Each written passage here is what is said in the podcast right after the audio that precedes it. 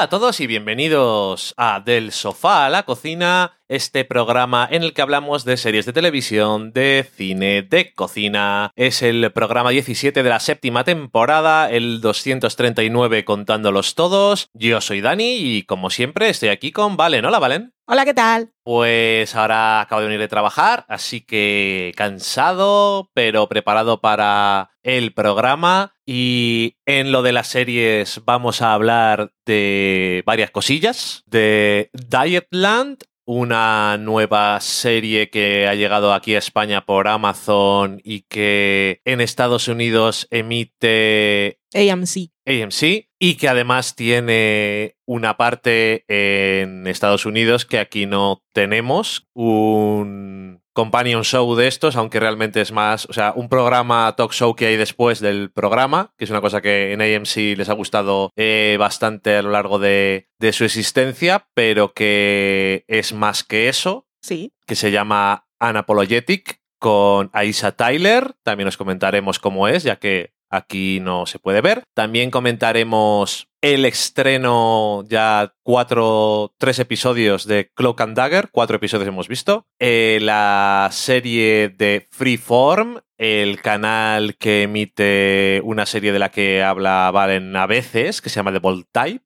Es no una he visto serie... el episodio esta semana. Es una serie de eh, Marvel basada en cómics, pero bueno, ya os comentaremos de qué estilo es. Y luego también eh, comentaremos un poquillo el regreso de Paquita Salas La paca. con su segunda temporada. Hemos podido ver Tres. tres episodios. Estamos grabando antes de que se estrene, hemos tenido suerte de poderles ver, pero para cuando escuchéis esto... Cuando escuchéis esto ya los habréis visto porque son solo cinco de media horita. Cinco son. Sí. Pensaba que eran seis. Jolín, No. qué poco.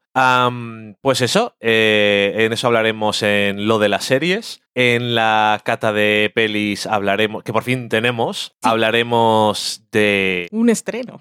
un estreno en eh, Blu-ray, que es Coco, la película de Pixar, Disney. Luego en la cocina os daremos una receta muy sencilla de poke que vimos en uno de los episodios de Queer Eye de esta temporada. Y de ahí para terminar el programa como siempre iremos a la sobremesa donde escucharemos lo que nos habéis comentado estos días. Y nada más, dicho eso, vamos a irnos a lo de las series.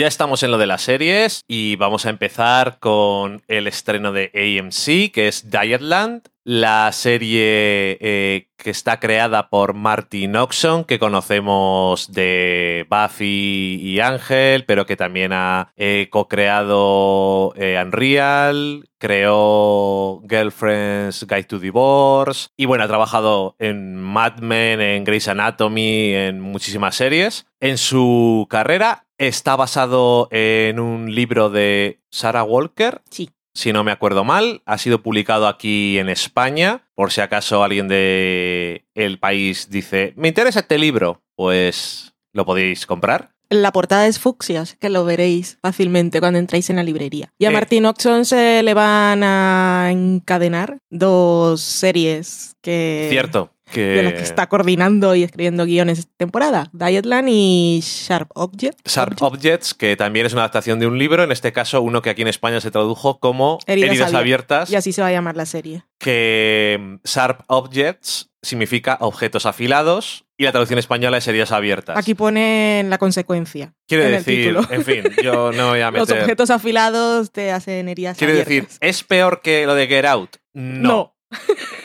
Porque es prácticamente imposible. Pero es una de esas eh, traducciones creativas que a mí personalmente no me gusta en absoluto. Y, mm, y nada, que el libro, por cierto, que es novedad, pero de hace unos meses, o sea que a lo mejor, depende de la librería, no lo tienen por ahí. Yo, yo lo tengo porque como sabía que iban a hacer una serie, pues lo he dejado ahí. Pero mm, yo no lo recomiendo. El que, que compren el libro. Que lo lean. Pueden comprarlo, pero que no es muy buen libro, vamos. Pero tú te refieres a heridas abiertas. Sí, Sharp Objects. sí. No a Diet Land, que le tienes ahí en tu pila de libros pendientes. Oli, ¿qué hace? Mezclando Bueno, hablábamos de Dietland. referencias. Dietland, la serie que está protagonizada por Joy Nash. Y también hay otras caras que pueden sonaros de bastantes cosas. Sí, ¿cómo? Entre ellos está Juliana Margolis. Luego está la que interpreta a Virina, que no me acuerdo cómo se llama la actriz, pero, eh, por ejemplo, salía en Deadwood, era Calamity Jane. Salía en Deadwood, salía en Life. Salía también en Big Little Lies, era la terapeuta de Celesti. Es una mujer que ha salido en muchos sitios. O sea, tú la ves la cara y dices, "Eh, ¿de cuál de todas las cosas Ya, me pero suena?". cuando miras IMDB y ves los papeles, dices todos. ¿Molan? Sí, Porque no, lo ha hecho ella los hace molar.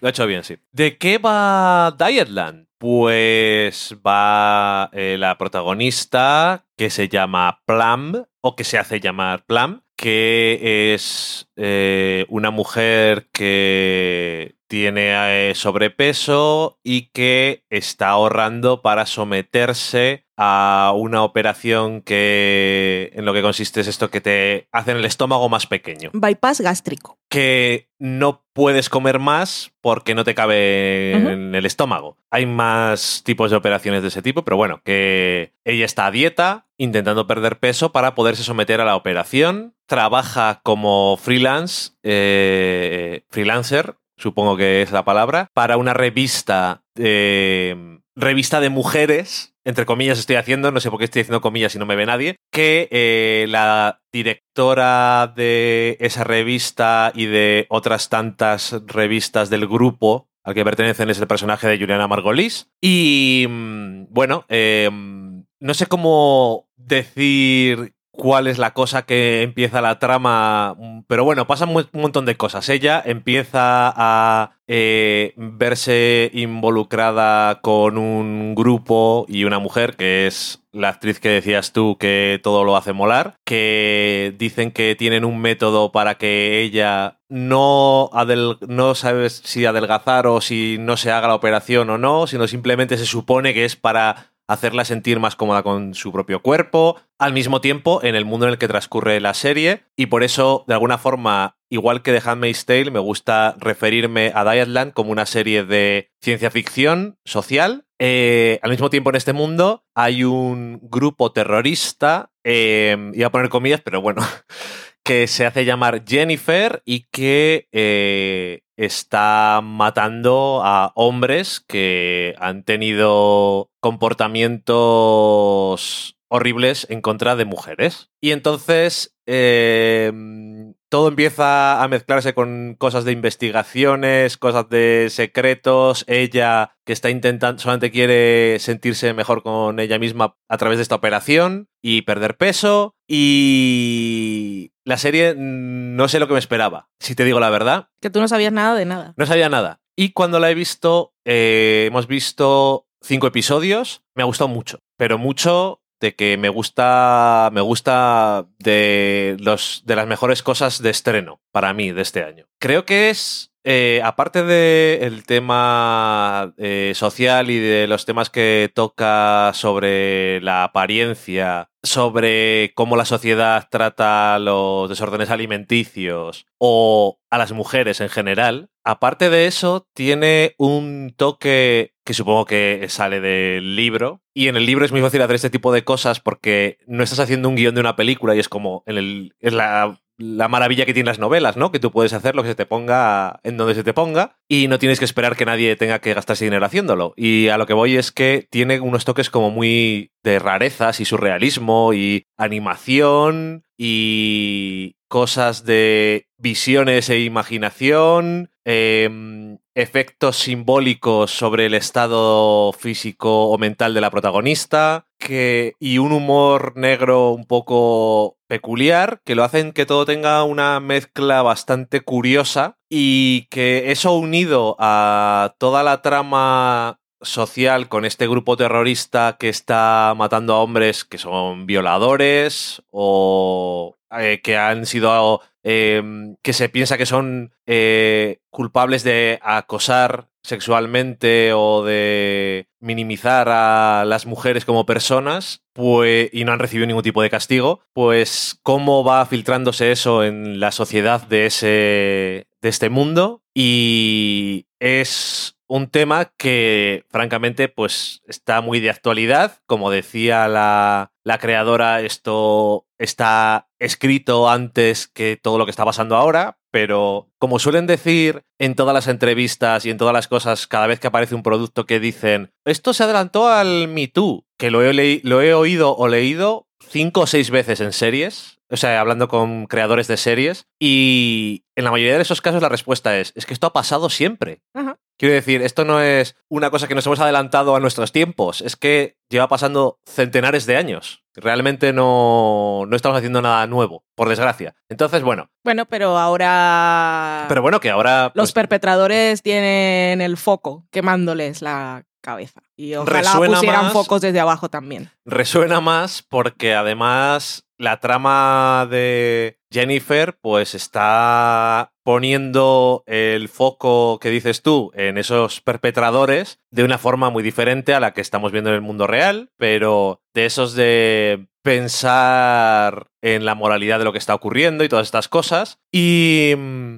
no sé, eh, a mí me ha gustado mucho. Como decía, viene con el programa Ana- eh, Unapologetic, o sea que no se disculpa, que lleva a Isa Tyler, que es una cómica de stand-up, actriz y que la hemos visto en mil cosas, desde la única persona negra con un nombre en Friends. Charlie. Eh, hasta un montón de voz también de personajes. Por ejemplo, es eh, uno de los personajes protagonistas de, de Archer, pero bueno, que también salió en Talk Soup, el programa este que era eh, de comentar sobre las cosas que habían pasado en las demás cadenas y todo esto. También hace voces en Bojack Horseman. Que por cierto, han anunciado de la manera más divertida y más Bojack Horseman de la vida que la quinta temporada llega el 14 de septiembre. Bueno, hablábamos de Isha Tyler. También he visto en IMDB que salió en varias temporadas de Criminal Minds. Yo no he visto la serie. Sí, es un... De hecho, no sé si es un, progra- un programa, un personaje recurrente que Mm. ha tenido. Pero bueno, que ha tenido mucho trabajo y sigue teniendo trabajo. Y además, me parece que acaba de escribir y dirigir una película que acaban de,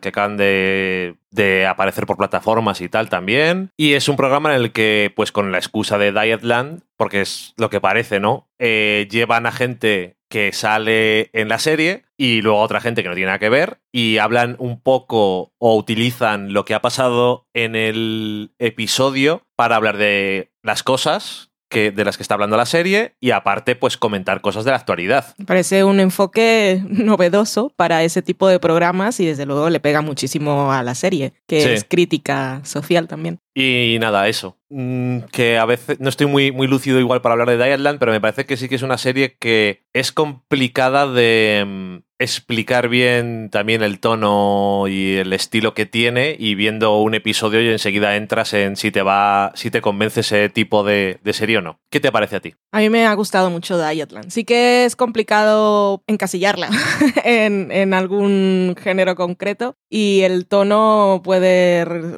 resultar complicado en el primer episodio. Al final es eh, la historia de Plum, que decías tú que trabaja como freelance, pero también es importante decir que es freelance, pero es escritor fantasma. Ella trabaja sí. desde su casa y lo que hace es responder las cartas que envían las jóvenes lectoras de la revista eh, en nombre de la editora, que la editora es Juliana. El personaje se llama Kitty. Así que ella siempre está en la sombra. Sí. Y la revista también la mantiene un poco en la sombra porque el- eh, la línea editorial, pero también el- la dinámica social de, de la publicación, pues ella no tiene cabida. Y vale, es la historia de ella y es una mujer que está acomplejada por su apariencia física y que ha vivido haciendo dieta toda la vida y que mm, tiene pues un montón de malas experiencias con relación al rechazo que recibe ya no solo eh, cuando intenta tener alguna relación de pareja, sino en el metro, por la calle, abuso, acoso y ese tipo de cosas. Y luego está, claro, tenemos esa parte de la historia, tenemos la crítica de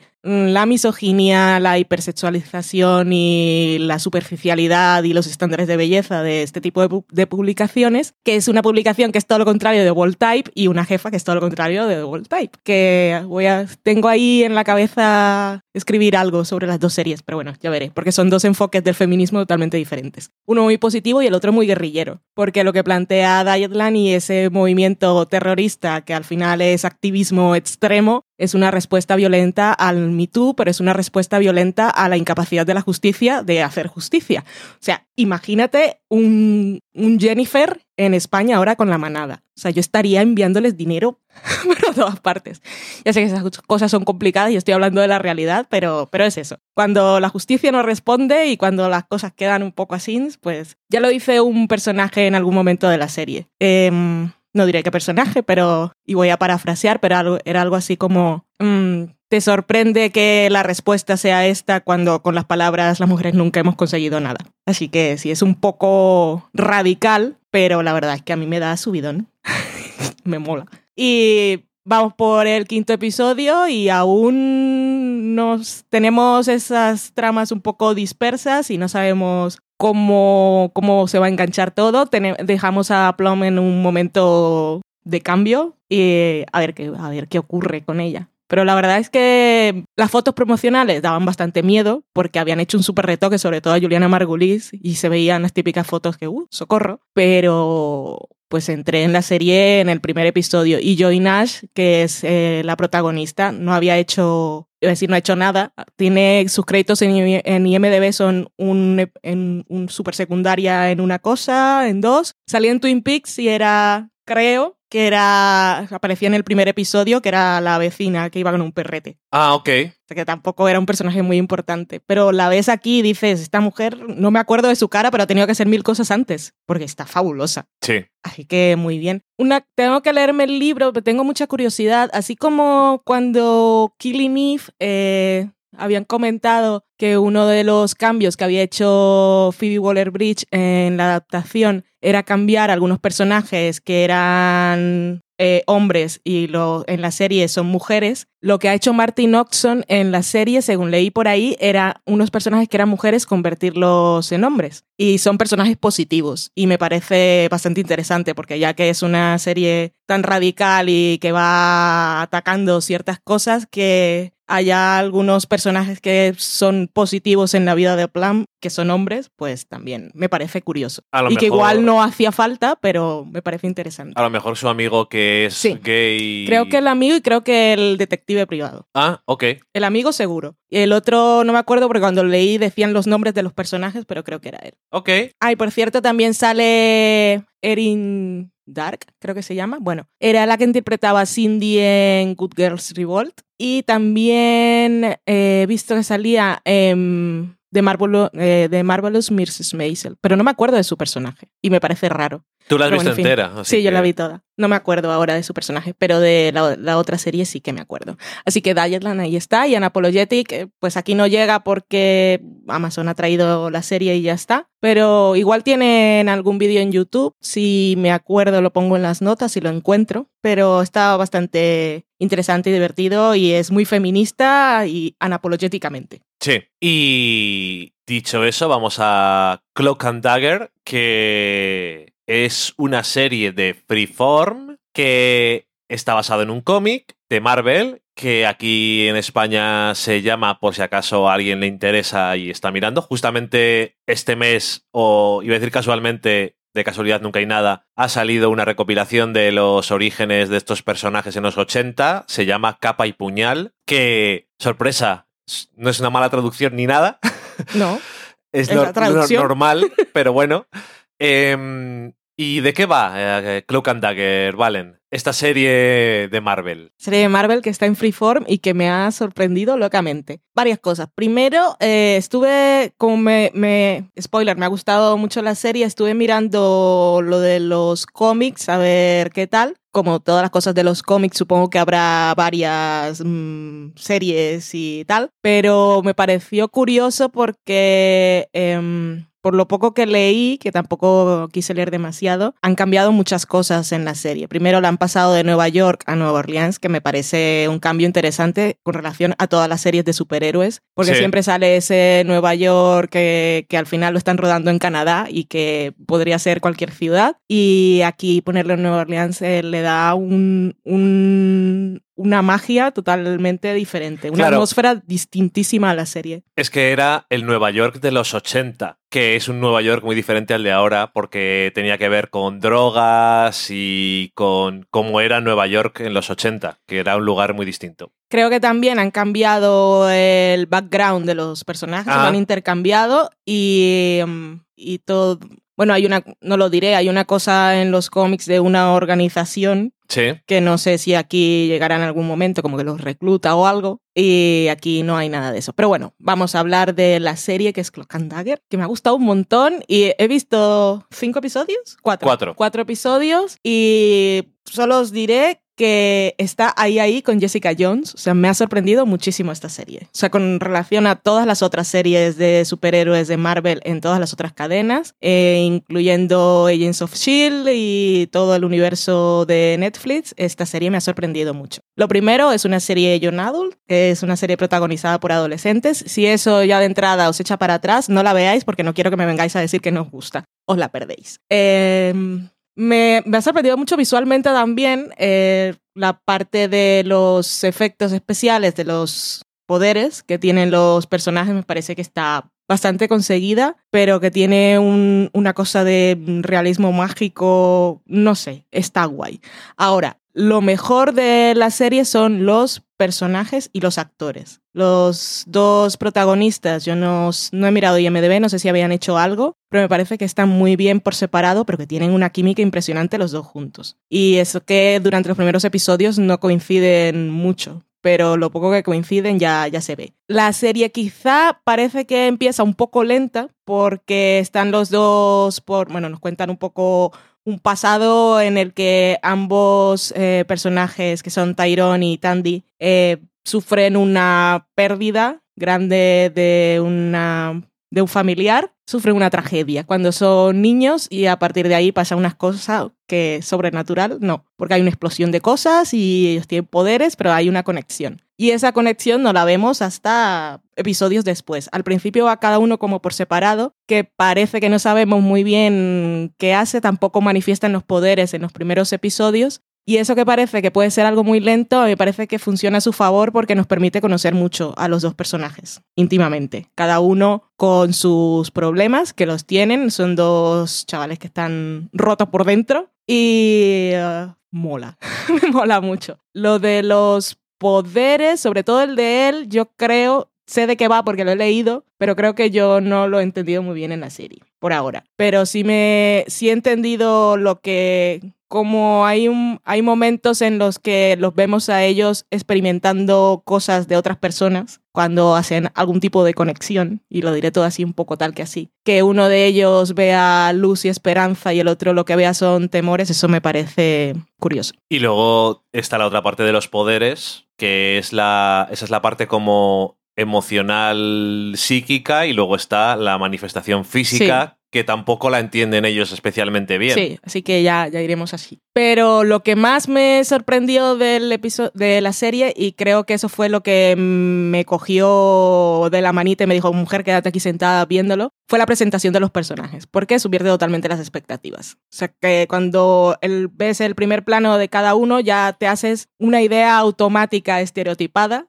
y me gusta que sea lo contrario a lo que te esperas por su apariencia física. Me gustó un montón. Y no sé, yo los adoro y me encanta la serie. Ya sabes, cuando te digo está Clock and Dagger, no se ve nada más. Primero se ve Clock and Dagger. Y os la recomiendo mucho. La verdad es que me ha encantado y yo son 10 episodios esta temporada. Hemos visto cuatro, tengo muchas ganas de acabarla y si esta es solo la primera temporada, ojalá la renueven porque le veo mucho potencial. O sea, me ha sorprendido muchísimo. Y es una serie que recuerdo cuando salió el tráiler ni siquiera me digné a verlo. Dije, "Bah, basura. Pero es que tengo que confiar más en Freeform porque me da todo lo, lo que no me espero de ella y más. Freeform, antigua, anteriormente conocida como ABC Family. Y creo que además eh, tanto en esta serie como en The Bold Type, empujan un poco los límites de lo que el cable básico y la cadena podría esperar de ellos en cuanto a la temática, lenguaje, situaciones y todo eso, que siempre está muy bien porque al final quien lo está viendo, como dices tú, puede ser principalmente gente adolescente Sí. y está bien que se vean expuestos a este tipo de cosas y por eso también está muy bien lo de cambiar los, los roles. Como dices tú, eh, es diferente que en los cómics, pero también tiene en común con las series de Netflix, por ejemplo, de Marvel, que va lentito al principio, porque lo que dices tú, su idea es que conozcas a los personajes antes de que haya locuras y rayos y centellas. Mm.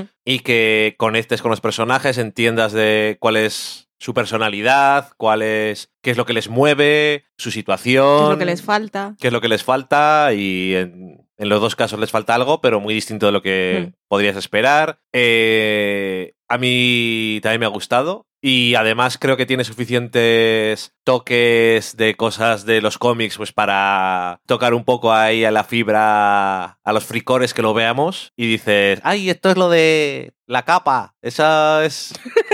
Yo de eso nada. Bueno, Para mí como si fuera Y- una nueva creación. Y Roxxon, que es la corporación malvada, pues también es no está inventada aquí, es una eh, de Marvel, una de las tantísimas corporaciones malvadas del universo Marvel, que son todas lo puto peor. Pero bueno, siempre son la fuente de muchas tragedias y muchas cosas que valen para comenzar la- las vidas como héroes o villanos de muchos personajes. Eh, como dices tú, lo de que sea en Nueva Orleans, que en Y, parte... y lo utilizan. Sí, sí, es que en parte, la parte cínica de mí dice, en Nueva Orleans ahora les están dando eh, mejores cosas de, de impuestos Sí. Les están dando incentivos fiscales para que rueden allí, porque están intentando atraer a la gente a que se ruede allí post-Katrina y pueden, puedes hacer, puedes rodar allí y para nada, o puedes rodar allí y usarlo. Mm. Y yo creo que en este caso, además, casi no parece. O sea, yo enseguida, eh, en el segundo o tercer episodio, dije, el tercer episodio, sobre todo, dije, parece como que querían hacerlo en Nueva Orleans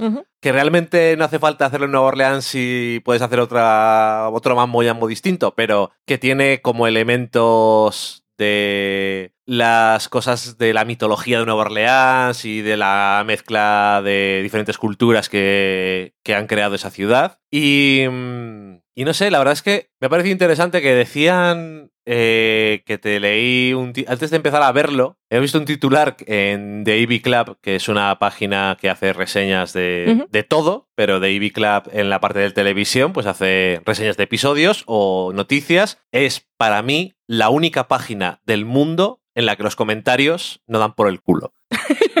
De hecho, a veces los comentarios son lo mejor porque a veces son. No dan mucho noticias, pero son más de comentarios sobre algo. Igual son cortos, pero los comentarios siempre nunca son negativos, sino son muy de. muy juguetones y de. y humor. Que es muy raro. Mm. Pero bueno, ahí está. Eh, y decía que eh, la serie tomaba un riesgo muy pronto con un tercer episodio que tenía muchas cosas así mm, etéreas y plano astral o llámalo X, y que es una cosa que normalmente las series hacen mucho más adelante. Y es cierto, después de haber visto el episodio, que a lo mejor no te esperas que hagan algo de ese tipo tan rápido, pero creo que está, está muy bien porque vale más todavía, o sea, está muy bien encajado en la trama porque realmente es necesario para que los personajes aprendan cada uno del otro y entiendan Sí, sí, sí. cuáles son las cosas que les mueven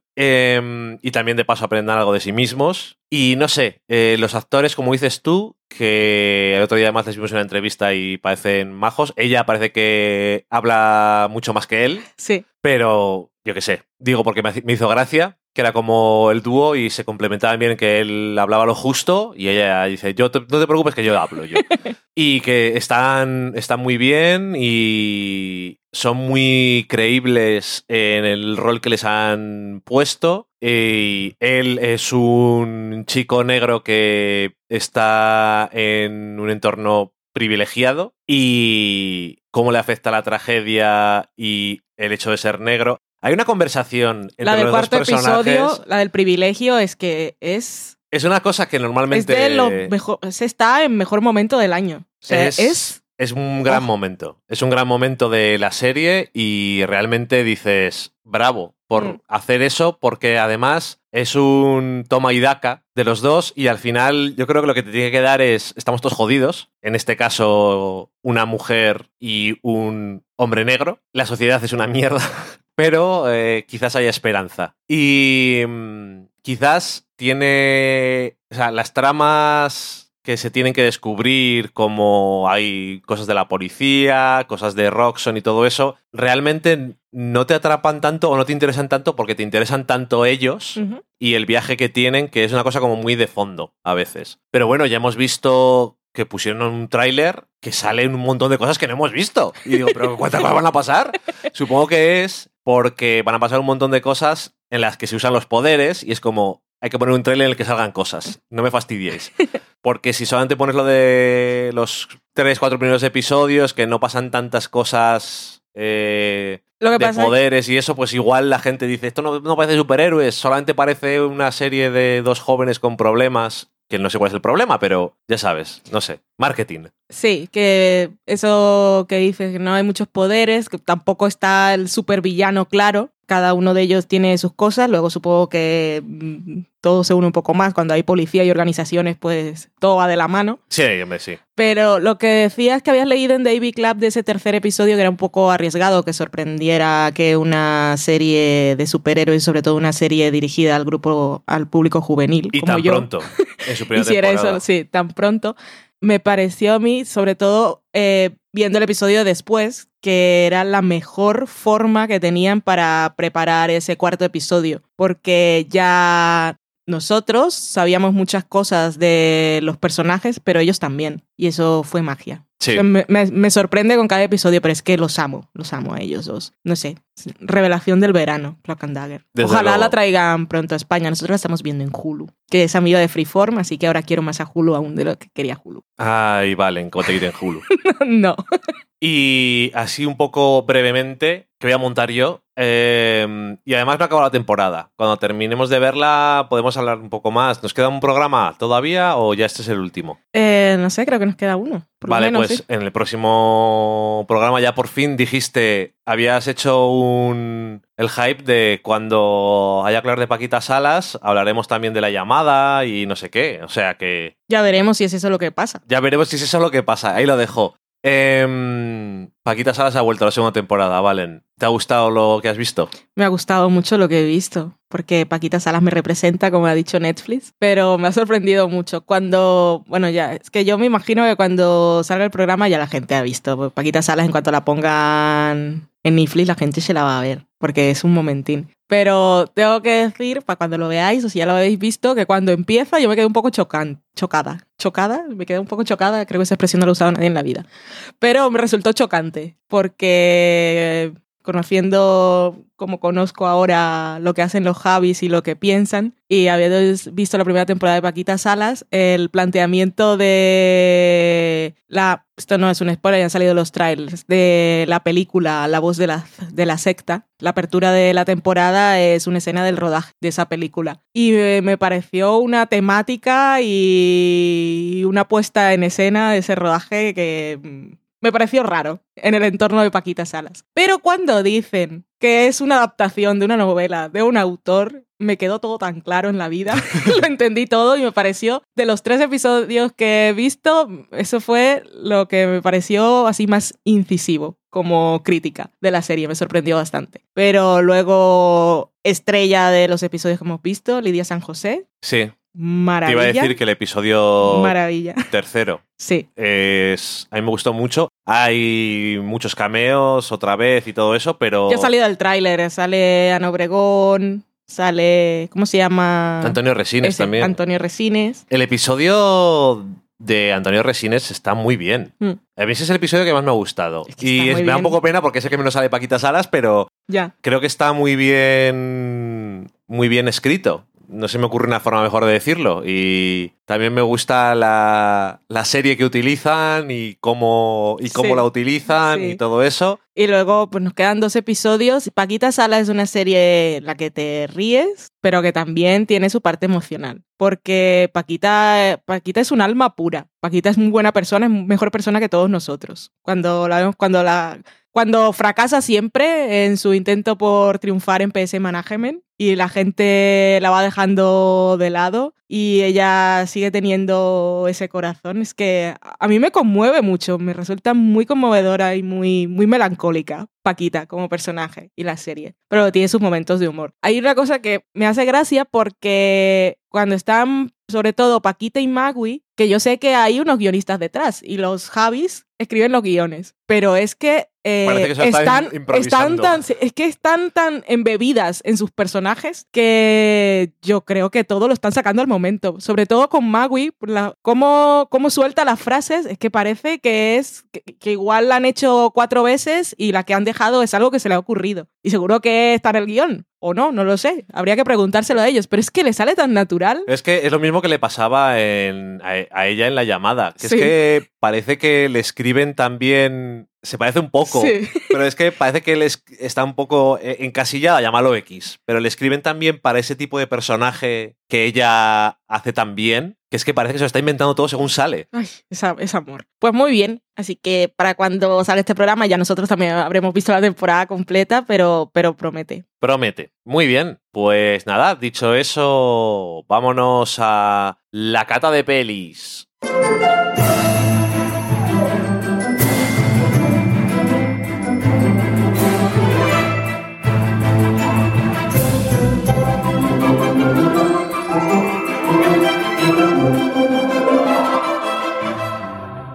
Ya estamos en la cata de pelis y esta semana vamos a hablar de la película de Pixar, Pixar barra Disney, ahora que Disney compra todo, que creo que acaban de darle la luz verde para que compre Fox, todo excepto las cadenas de deportes. ¿Te acuerdas cuando hicimos aquel programa con María hace varios veranos en el que nos dijo cómo estaban los grupos, Sí. estos grandes conglomerados y lo que tenía cada uno? Pues Ahora ya, no ha hay ninguno cambiado igual. todo. No hay ninguno igual.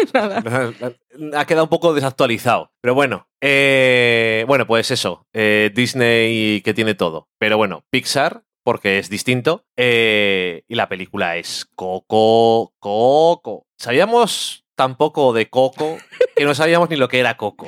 Pensábamos que Coco era el protagonista. Pero no, no es el protagonista. Em, un poco. A ver, Coco es el eh, footloose del folclore me- mexicano y es eh, sobre un chico que ama la música, pero su familia ha prohibido. Un niño. Un niño que ha prohibido la. que la- ama la música y su familia ha prohibido cualquier expresión musical Y contacto. y contacto con la música, oírla o, o crearla, debido a cosas que han ocurrido en el pasado. Muy con, un- pasado. con uno de sus antepasados, valga la redundancia, o la redundancia, como digo yo. Y, y este niño pues dice, que nombre, que la música me gusta mucho. ¿Y qué pasa? Pues que en el Día de los Muertos, de, de- no siguiendo el consejo de su familia y alejándose del festival de música que hay, pues decide apuntarse a, ello, pero como le han roto la guitarra enfadados antes, pues dice, yo lo que voy a hacer es ir a la sepultura del mayor músico de la historia de México y coger prestada su guitarra para poder cantar y tocar en este, este concurso y demostrar que tengo talento. ¿Y qué pasa? Pues pasan muchas cosas. Todo esto es el Día de los Muertos. Y si habéis visto un tráiler, pues veréis que este niño termina en la En tierra Hades. en la Tierra de los Muertos, que tiene mejor pinta que el Hades, pero al final sigue siendo la Tierra de los Muertos. Y acaba allí con este perrete callejero Dante. loco, Dante, y encontrándose con su familia, antepasados, y descubriendo cosas sobre qué es lo que ocurrió y por qué todo el mundo odia las cosas de la música. Y bueno, me ha gustado la película.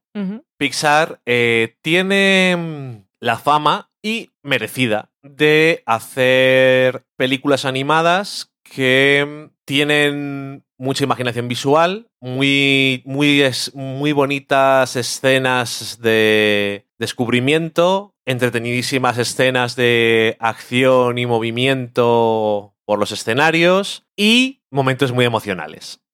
Porque no hace falta que mencione muchas, pero eh, Inside Out era muy emocional. El comienzo de App es de esos que todo el mundo dice, pero socorro. Eh, pero Toy Story también, eh, desde el principio. Toy Story 3. Qué drama. Toy por Story favor. 3. Story 3 es una gran película. Bueno, que desde el principio es una cosa que les gusta a ellos. Eh, el estar. tener un pie puesto en esto es una película en teoría dirigida al público infantil, pero no vamos a dar la espalda a Los que pagan la entrada y momentos- acompañan a y, a, los y a niños. los momentos, aparte de los adultos, quiero decir, y, a- y no dar la espalda a los momentos más profundos Mm. y más emocionantes. Y esta película que mm, de una forma un poco simplificada eh, tiene a su protagonista teniendo que decidir entre la música y su familia, pues no va por donde uno se podía esperar. No. Francamente, eh, yo no me esperaba que ciertas cosas que pasan en esta película. Tengo que decir que me sorprendió bastante. Así que eso siempre es un punto a favor, porque después de ver tantas películas, tantas series, libros, cómics, al final todas las historias, como dicen, se han contado y a veces te encuentras con uno y dices, pues no me ha sorprendido, aunque me ha gustado cómo han hecho una cosa que ya sabía cómo se hacía. En este caso, no esperaba que fueran a ir a, a sacar agua a ese pozo y... ¡Wow! O sea, es bastante chungo, con, todo, con todos mis respetos, eh, que casi todos la habréis visto ya, pero aún así no pienso decir nada por si acaso hay alguien que no la ha visto dice, "Eh, no sé si verla. Está muy entretenida, muy divertida. También a lo mejor se te caen algunas lágrimas porque se te ha metido algo con el ojo, o a lo mejor si estás así puesto de lado se te va cayendo ahí a la boca y te ahogas. hay varios momentos que son... que alguno puede decir, te manipulan emocionalmente, pero qué bien. Qué, qué bien lo hacen. Hay un momento al final que ¿Qué voy a contar? ¿Para qué te voy a contar? Eh, pero eso, eh, ciertas cosas con... Es que no quiero decir nada, por si acaso. Con unos personajes y cosas que pasan en el mundo de los muertos y todo esto, eh, es que te quedas diciendo, han metido esto en una película de niños. Es muy chungo. Em, nada, aparte de eso, pues también tiene sus momentos de humor, que siempre están hechos, no es en plan de vamos a hacer el jajaja, sino cosas un poco visuales, cosas de personajes, es bastante divertida y tiene, yo creo que bien hecho al personaje protagonista, que es un niño, y es fácil comprender cuáles son sus ideas sobre el mundo y sobre lo que él cree que hay que hacer y no hay que hacer. Y tiene un mensaje al final, como en este caso creo que no puede ser de otra forma, bonito, emocionante y que te hace sonreír cuando se acaba la película. Eso no creo que sea un spoiler, porque eso ya sería demasiado. Porque la película, como app, puede empezar matándote, pero luego puede acabar bien. Acabar mal ya es otra cosa. Y eso no sé, todavía Pixar no sé si lo ha hecho. Yo diría así de memoria que no. Em, me ha gustado mucho. Está muy bien. Y ahora se acaba de estrenar la segunda parte de Los Increíbles. No sé si la veremos también al ritmo del que hemos visto Coco, muy probablemente. Sí. Pero me ha gustado. Estoy a favor de Coco. Las canciones son muy bonitas, animadas, depende de lo que tengan que ser. Y, y no sé. Vale, cuéntame algo. Me gustó mucho Coco. No sabía nada como tú. Bien pensaba que Coco era el protagonista. Eh, sabía que tenía mucho del folclore mexicano y que estaba ambientada principalmente en el Día de los Muertos. Lo que no sabía era que la mayor parte de la película transcurriría del otro lado, en el más allá, ese de, de la tradición mexicana o de la idea del cielo o cualquier otra cosa de estas de la religión. Y eso me, eso me pareció muy curioso, pero sobre todo muy emocionante, porque, jolín, es que es que es muy profunda también. Yo no sé los niños más pequeños qué tal llevan todo esto, pero... Hay colores. Sí, hay colores y hay un perrete tonto, monico, pero es que habla de, de, de cosas mm, que comprendemos mucho mejor los adultos. O igual un niño que ha perdido a un ser querido, pues es una película O sí, no sé. Es que, claro, como no podemos hablar con spoilers, pero la, la idea central de la película del recuerdo es que me pareció súper bonita, súper profunda, pero también queda mucha cosica. Sí. O sea, ponerte.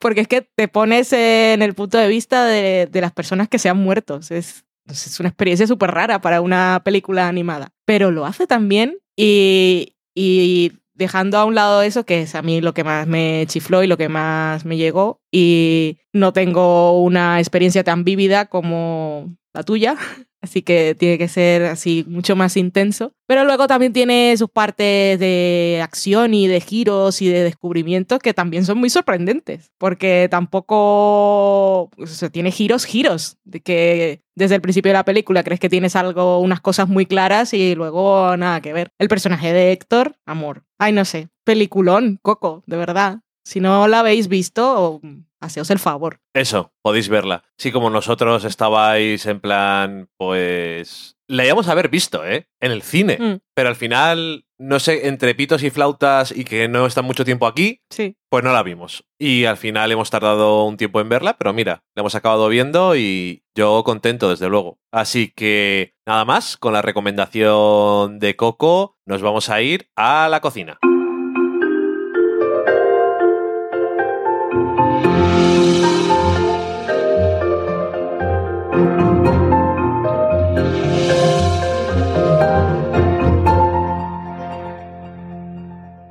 Ya estamos en la cocina y nos hemos abierto las ventanas por si acaso hay un poco más de ruido porque nos estábamos asando. Sí. Y hemos abierto las ventanas. Alguno dirá, pero si abrir la ventana va a entrar más calor. Pero hemos tenido suerte y ha caído un tormentón de la leche. Y ahora cuando he llegado yo hacía 20 grados. Igual un poco menos. O sea que estamos muy a gusto y muy contentos de estar en Burgos y no en un sitio en el que haga más calor. Ya que no nos gusta demasiado. Y nada, eh, la receta, poke, que como os decía, hemos visto en un episodio de la segunda temporada de Queer Eye, que por cierto tiene un episodio extra que está en YouTube, que transcurre en el pueblo de Jazz, en Australia. Lo pondremos en las notas. Y es el episodio quinto de esta segunda temporada, que tiene como protagonista a Skyler. Y el poke, por si no lo conocéis, es un plato típico de Hawái que yo suelo decir que es como el sushi de Hawái, por decirlo de alguna forma, porque simplemente porque tiene pescado crudo. No se ser, parecen nada. Iba a decir, podría ser ceviche también, pero no, porque no está cocinado en No, ácido. O sea que sí. Eh, bueno, eh, hay dos versiones de el poke, que es una que es más acidita y otra que es más picante. Eso también depende de lo que os guste o lo que os apetezca. Tenemos, eh, para las dos versiones necesitamos los lomos de atún y también probablemente se podía usar salmón. Eso también depende de lo que os guste y luego cantidad, pues según los que vayáis a ser. Eh, lo congelamos primero porque así es más fácil de cortar. Eso también puede valeros para el sushi, porque además últimamente no ha pasado nada, pero lo de congelar el pescado antes de comerlo no es un problema, sino algo que puede ser bueno para la salud. Lo cortamos en dados, esta vez no hay que ser tan especial como cuando hacemos el sushi, que hay que cortar unos trozos muy, muy concretos y precisos, como cosas de japoneses, ¿no? Eh, lo tenemos todo en, en dados y lo que tenemos que hacer es las salsas ahora. Primero para la picante nos hace falta mayonesa, eh, salsa sriracha, que es una salsa picante oriental y que si no tenéis esa podéis añadir otro tipo de, de salsa picante. Eh, la sriracha está bien pues porque tiene muy buena textura para mezclar con la mayonesa y además no hace falta usar mucha, te dura bastante Uh, sí. sobre todo si no te gusta mucho el picante. Y lo que tienes que hacer es ir mezclando con también con un hilito de aceite de sésamo y lo pruebas, no está suficientemente picante o me sabe demasiado el aceite de sésamo, añadir un poco más de mayonesa porque el aceite de sésamo es bastante fuerte y también depende de lo que os guste. Eh, lo echamos todo en el bol pequeño sobre los dados de atún a los que hemos echado sal antes y añadimos unos chiles serranos en rodajitas o unos jalapeños y eh, sésamo negro. Y esto ya es el poke. Picante. Ya está. Es como si dijéramos una ensalada de pescado crudo, con un aliño picante o un poco más ácido. El ácido tiene la mayonesa y una salsa ponzu, que el ponzu se suele comprar bien en tiendas especializadas de comida oriental y japonesa. Y la salsa de ponzu, que es realmente una salsa que tiene salsa de soja y ponzu, que es un cítrico eh, oriental que aquí normalmente no se encuentra fresco, pero bueno, que lo podéis encontrar. Nosotros tenemos una de la marca Biospirit, que lo hemos comprado en una tienda ecológica, pero seguro que hay más y seguro en, que habrá más en ciudades más grandes. Eh, cogemos el atún, la pizquita de sal, la salsa y el sésamo tostado y echamos un poquito de aceite de trufa. Lo mismo con aceite de sésamo, con cuidado, con cuidado, porque son aceites muy fuertes. Pero bueno, es parte de la gracia. En el programa lo servían con unas tostas que estaban hechas con sobras de arroz de sushi, lo cual me parece muy curioso, ¿no? Porque es una buena forma de no tengo que usar todo el arroz, que el arroz de sushi incluso también lo podrías utilizar para hacer eso que hacen en Italia con cuando te sobra eh, risotto que son esas bolas de arroz. Pero bueno, en este caso, ¿qué ocurre? Pues que el arroz de. El risotto también le pasa, pero el arroz de sushi, especialmente como está cocinado para estar estructuralmente muy firme para que puedas hacer las formas que necesitas y se mantengan, pues está muy bien porque puedes hacer una pequeña capa de este arroz y tostarlo por un lado y tostarlo por el otro y se queda como si fuera una tostita. Sí. Y está muy bien. Eh, el que lo hizo, el especialista de los fabulosos cinco, es Anthony, que es el cocinero, y que, que, es muy curioso porque yo tampoco lo sabía, que es el que ha tomado el relevo de el que hacía la parte culinaria en la versión original, que era eh, Ted Allen, que es el presentador de decenas de temporadas de Chopped. Sí. Y que le hemos visto muchísimo, pero no sabíamos que antes había estado trabajando allí. Curiosamente, eh, Anthony había trabajado para Ted también, así que se queda todo en casa. Y era muy curioso porque en una entrevista que vimos decía que en las redes sociales le criticaban mucho porque decía que era todo muy sencillo y aguacate. Que, y que ponía solamente aguacate en las cosas, que lo que hacía no parecía que fuera un experto en la cocina. Y claro, que él decía que estaba haciendo cosas sencillas que realmente cuando él no estuviera pudieran hacer de forma muy fácil gente que cuando van normalmente suele ser gente que o pide todo o come de latas directamente o comidas preparadas y no cocinan nada. Así que yo creo que es una aproximación bastante interesante desde su punto de vista. Y nada más, pues dicho eso, vámonos después de la cocina a la sobremesa.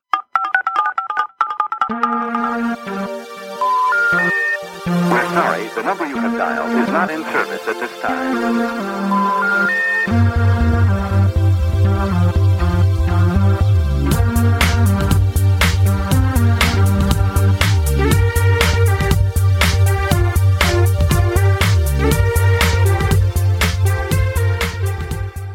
Y en la sobremesa, en el programa de hoy, Valen, cuéntanos qué nos ha dicho la gente. Bueno, en Twitter tenemos algo aquí que no, no nos dijo a nosotros directamente, pero me lo marqué porque me pareció divertido. Fue Aitor, que es Aitoro, que estuvo de viaje por un sitio que ahora ya veréis con el tweet y decía, el policía de la frontera sueca nos ha interrogado preguntando que por qué íbamos a Malmo y qué íbamos a ver, y que por qué íbamos en bus y no en tren. Le hemos dicho que somos fans de Bron Broen y queríamos ver el puente. Y en el tren vas por debajo y no lo ves.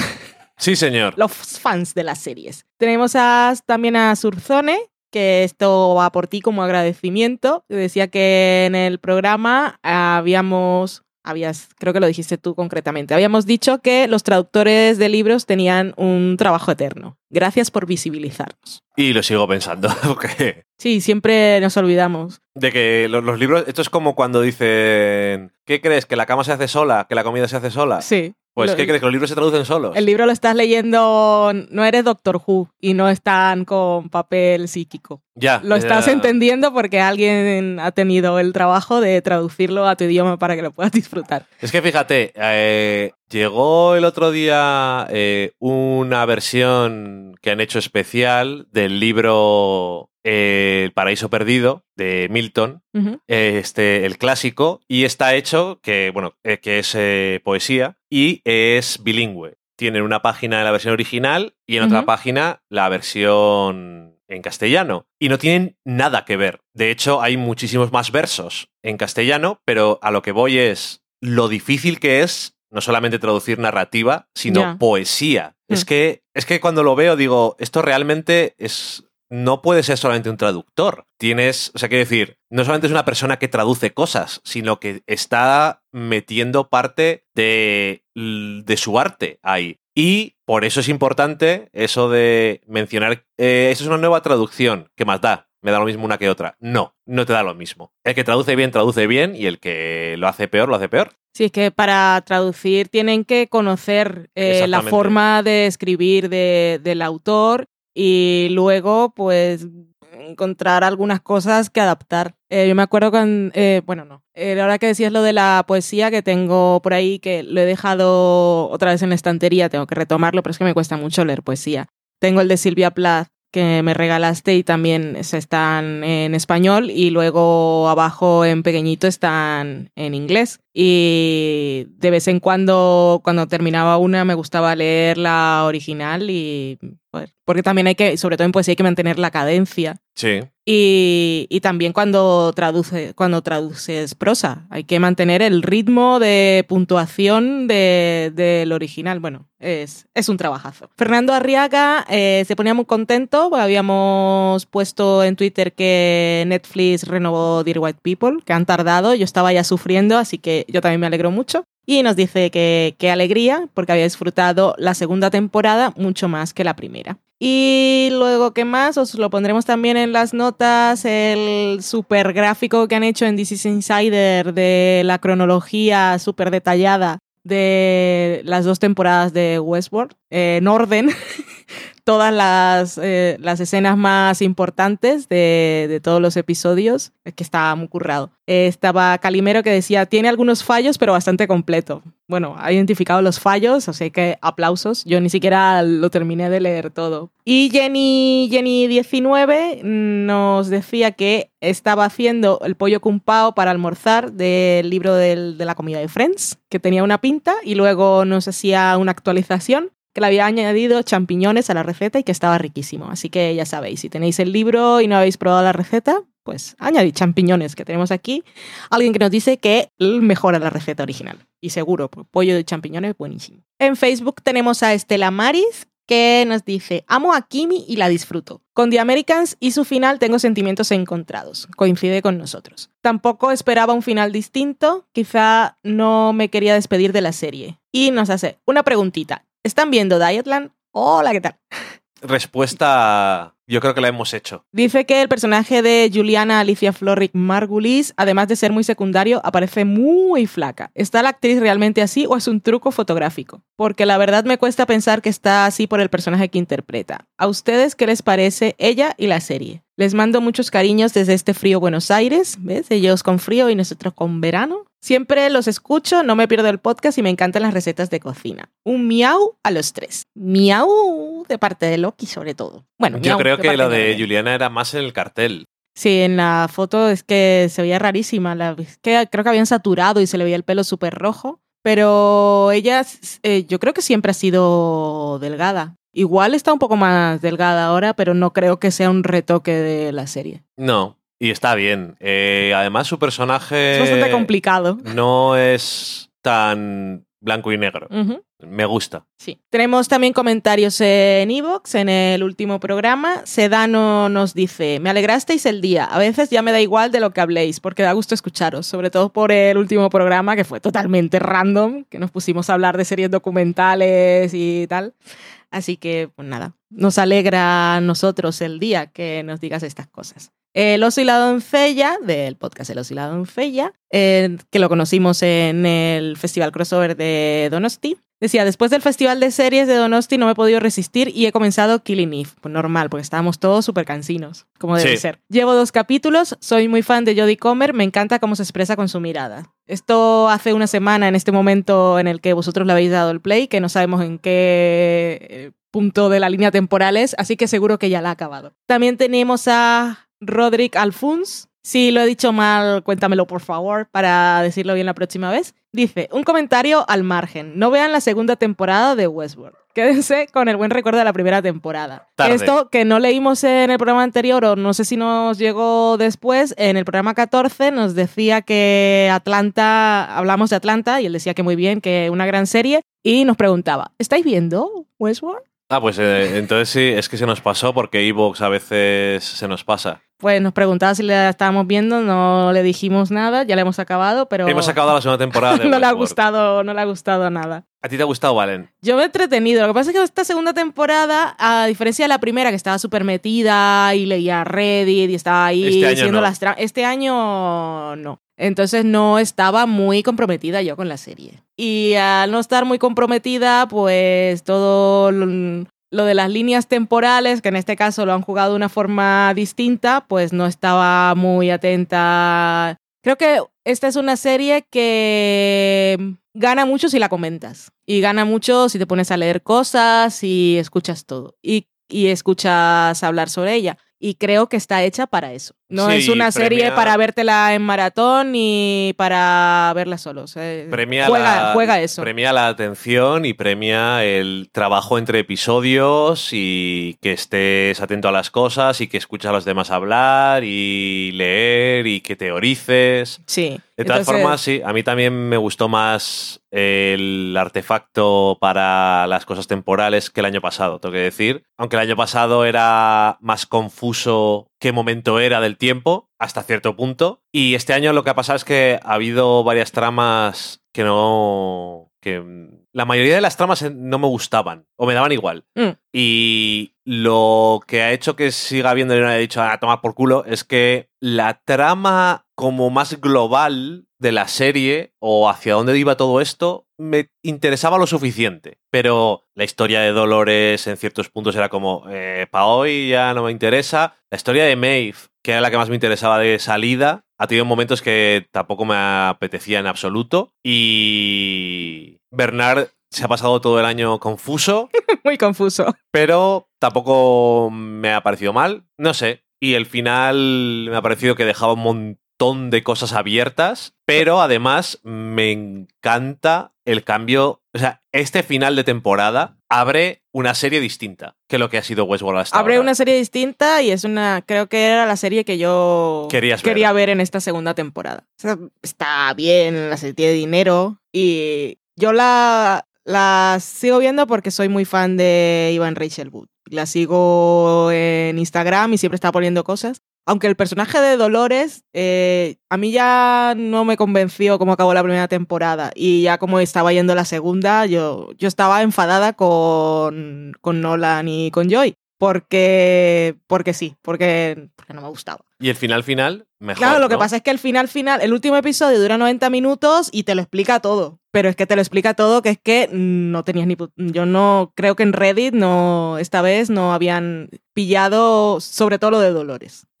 Sobre todo esa cosa que hace que los más fans seguro quieran ver los primeros episodios porque lo cambia todo. Sí, Los primeros episodios de la segunda. de la tercera. De, no, de la segunda. Ah, Sí, ahora querrán volver a ver los primeros episodios de la segunda porque esto Ah, que han no. contado es, ah, entonces todo esto que estuvimos viendo era otra cosa. Eh, sí. a ver, a mí- No, no es la serie que más me emocione, No. ni mucho menos. Eh, de forma general, quitando un episodio, el episodio que más me ha gustado ha sido el último. El episodio que más me ha gustado de la serie, de la serie, fue el episodio de. Akichita. De aquí, de Akichita. Es el episodio que más Sí. me ha gustado porque, te lo dije ya que no la comentamos día a día ni nada, porque es el único episodio en el que las conexiones emocionales Ese es que es algo que le falta a la serie. eh, estaban súper bien definidas, bien actuadas, las frustraciones y los deseos de los personajes y todo el viaje, porque además es un viaje paralelo a todas las mierdas que hemos visto de la serie y realmente me pareció que tenía fuerza. Mm. Y dije, ok,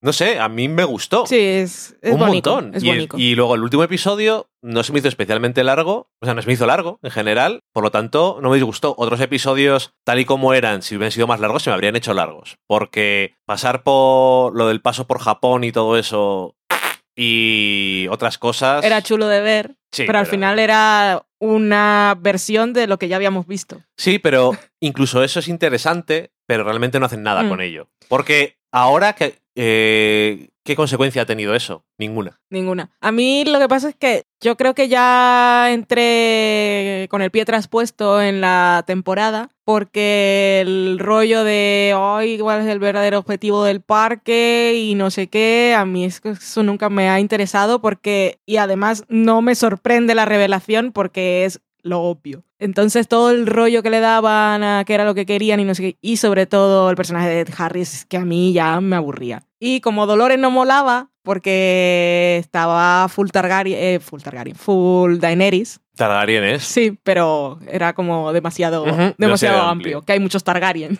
Sí.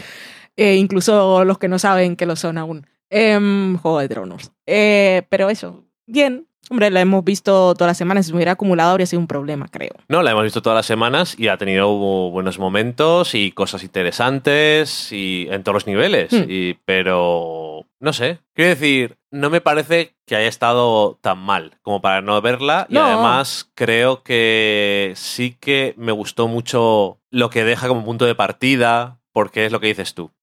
Es como que la segunda temporada es una transición Sí. a la serie que va a ser ahora la tercera temporada. Sí, porque todo lo que fue la segunda temporada más o menos, yo me esperaba que fueran los primeros episodios y después otra cosa. Pero esto ha sido así todo largo y lo que han hecho es un memento como hacíamos de muchachada Nui que hacía Tarantino, sale de la cafetería y se le vuelan las páginas del guion y tal como las recoge, pues así lo montamos. Pues un poco lo que han hecho. Bueno, pues... Eh, lo, que hacía, lo que sí ha hecho Westworld, una cosa curiosa y que es totalmente ajena a lo que es el enredo de trama en sí, es así como Lost educó a los espectadores en las cosas de los flashbacks y los flash forward, que ahora lo tiene todo el mundo pillado, pero en aquel, en aquel momento pues lo hizo para el público general, lo está haciendo para todo el público estadounidense, incluido críticos, y es hacer episodios en una versión, bueno, que tengan que leer subtítulos, porque ellos están acostumbrados a verlo todo en inglés. Y Sí. las series de fuera les cuestan, porque tienen subtítulos, porque como todo, eh, porque el inglés es el, el, idioma universal en cuanto a cine y casi todas las producciones están hechas en su idioma, así que nunca los han necesitado. Y en, y en esta temporada pues han tenido un episodio todo en el Dakota La cota, sí. y también con en japonés. Entonces, eso yo creo que ha sido algo curioso. Muy bien, pues dicho eso, eh, pues vamos a despedirnos.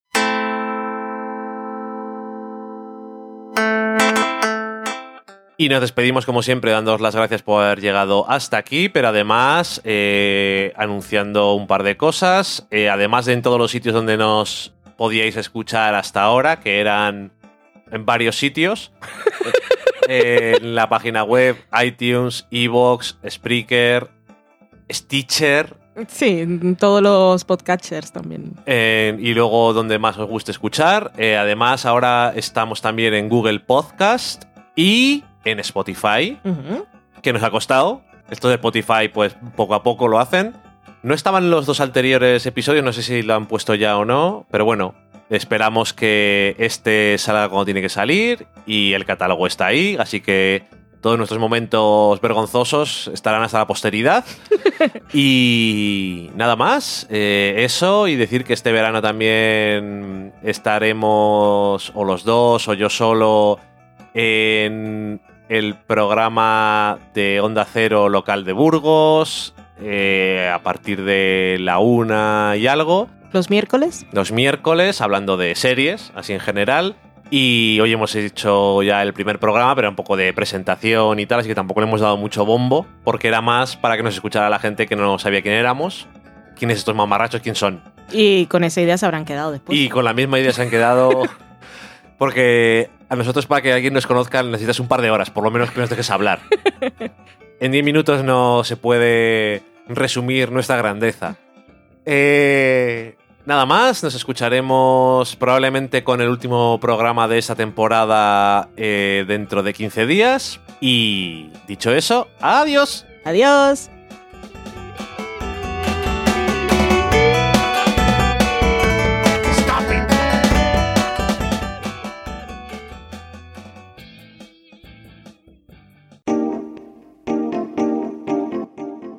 Acabáis de saborear un programa del podcast Del sofá a la cocina. Para prepararlo hemos usado los siguientes ingredientes. Un Dani, una Valen y una licencia Creative Commons, reconocimiento no comercial compartir igual. Cuando tenemos los ingredientes los picamos muy finos, los dejamos pochando en una sartén y cuando estén caramelizados los mezclamos con la licencia Creative Commons que, cuidado, no admite uso comercial de la obra original ni derivadas, que se tienen que distribuir con la misma licencia que la original, siempre citando a los creadores. Después de 10 minutos, condimentamos la mezcla con iTunes, iBooks, Twitter y un poco de Facebook. Si no encontráis las adecuadas en el mercado, buscad el nombre del blog. A continuación, introducimos en el horno y, después de 30 minutos, lo servimos aderezado con música distribuida con licencia Creative Commons a través de Jamendo. Al final del post correspondiente vienen especificadas concretamente. Si tenéis alguna duda con respecto a la receta o a cualquier otra cosa, podéis preguntarnos a través del correo electrónico del sofá a la cocina Buen apetito.